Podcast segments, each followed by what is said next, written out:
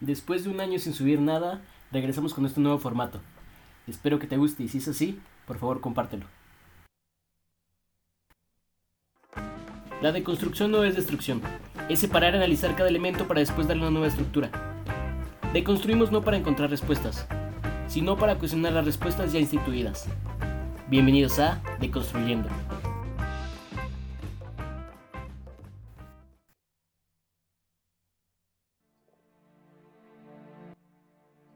¿Te has preguntado qué es la suerte? Seguro es una palabra que escuchas cotidianamente. Incluso es muy probable que tú la utilices muy seguido como expresión ante un suceso que crees que es bueno o malo. Seguro la suerte la relacionas con un juego de azar, con ganar un premio, con coincidir. Y sí, es muy probable que si analizamos nuestra perspectiva de la suerte, podamos afirmar que la suerte es estar con las personas, en el momento y en el lugar correcto o equivocado. Con esto podríamos empezar todo un debate y una discusión. Podríamos investigar en diccionarios, preguntarle a cientos de personas y podríamos crear una definición uniforme de su significado. Pero quiero compartirte lo que significa la suerte para mí. No quiero darle tantas vueltas al asunto.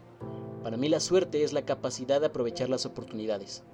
Y esto lo aprendí de un profesor en mi primer semana de la universidad. He tenido cientos de clases, decenas de profesores y seguro siempre han tenido la mejor disposición de transmitirme su conocimiento, sus ideas o al menos un concepto. Pero no te voy a mentir, muchas veces se me quedan grabados por unos días, tal vez por semanas, pero inevitablemente la mayoría de las veces terminan desapareciendo de mi memoria.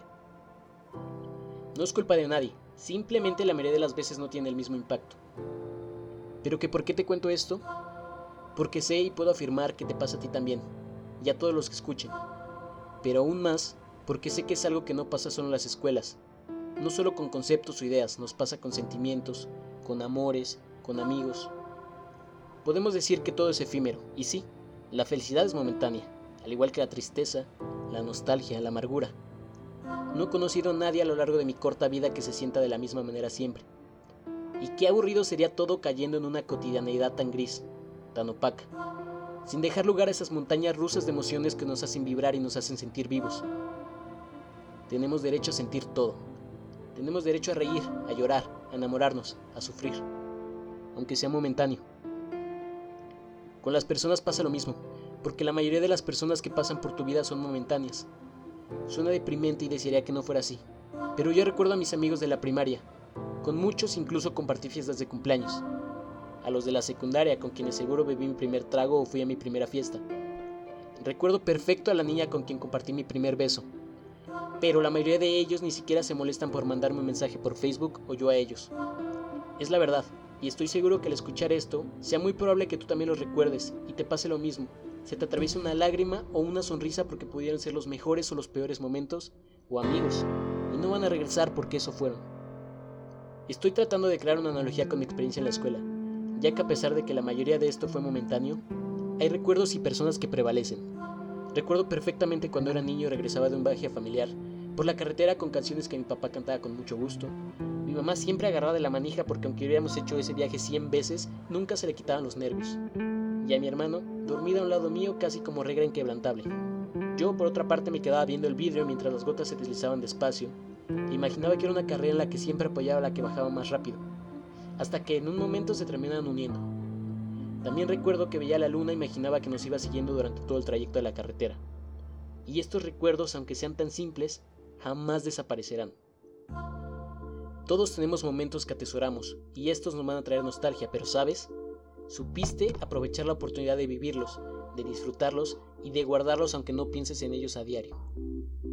Parece que me he desviado del tema principal, ¿verdad? Pero tranquilo, no es así. Todo esto es para decirte que eres parte de esa oportunidad que se presenta a diario.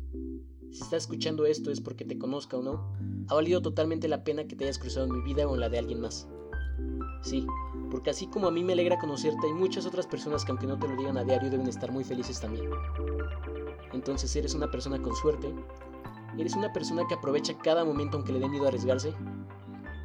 Lo mejor está del otro lado del miedo, te lo aseguro. No debemos dejar que se pasen las oportunidades. No debemos dejar que se nos vaya ese momento que te dará felicidad, que aunque no dure mucho formará una experiencia, y en eso se vive la vida, en experiencias. Porque cada una de ellas han formado a la persona que somos actualmente, sin arrepentimientos, con aciertos, con equivocaciones. Es válido caer, ¿por qué? ¿Para qué nos caemos? Si no es para aprender a levantarnos. Así que eso es la suerte para mí. Tenerte en mi vida es suerte, sentir es suerte, vivir es suerte.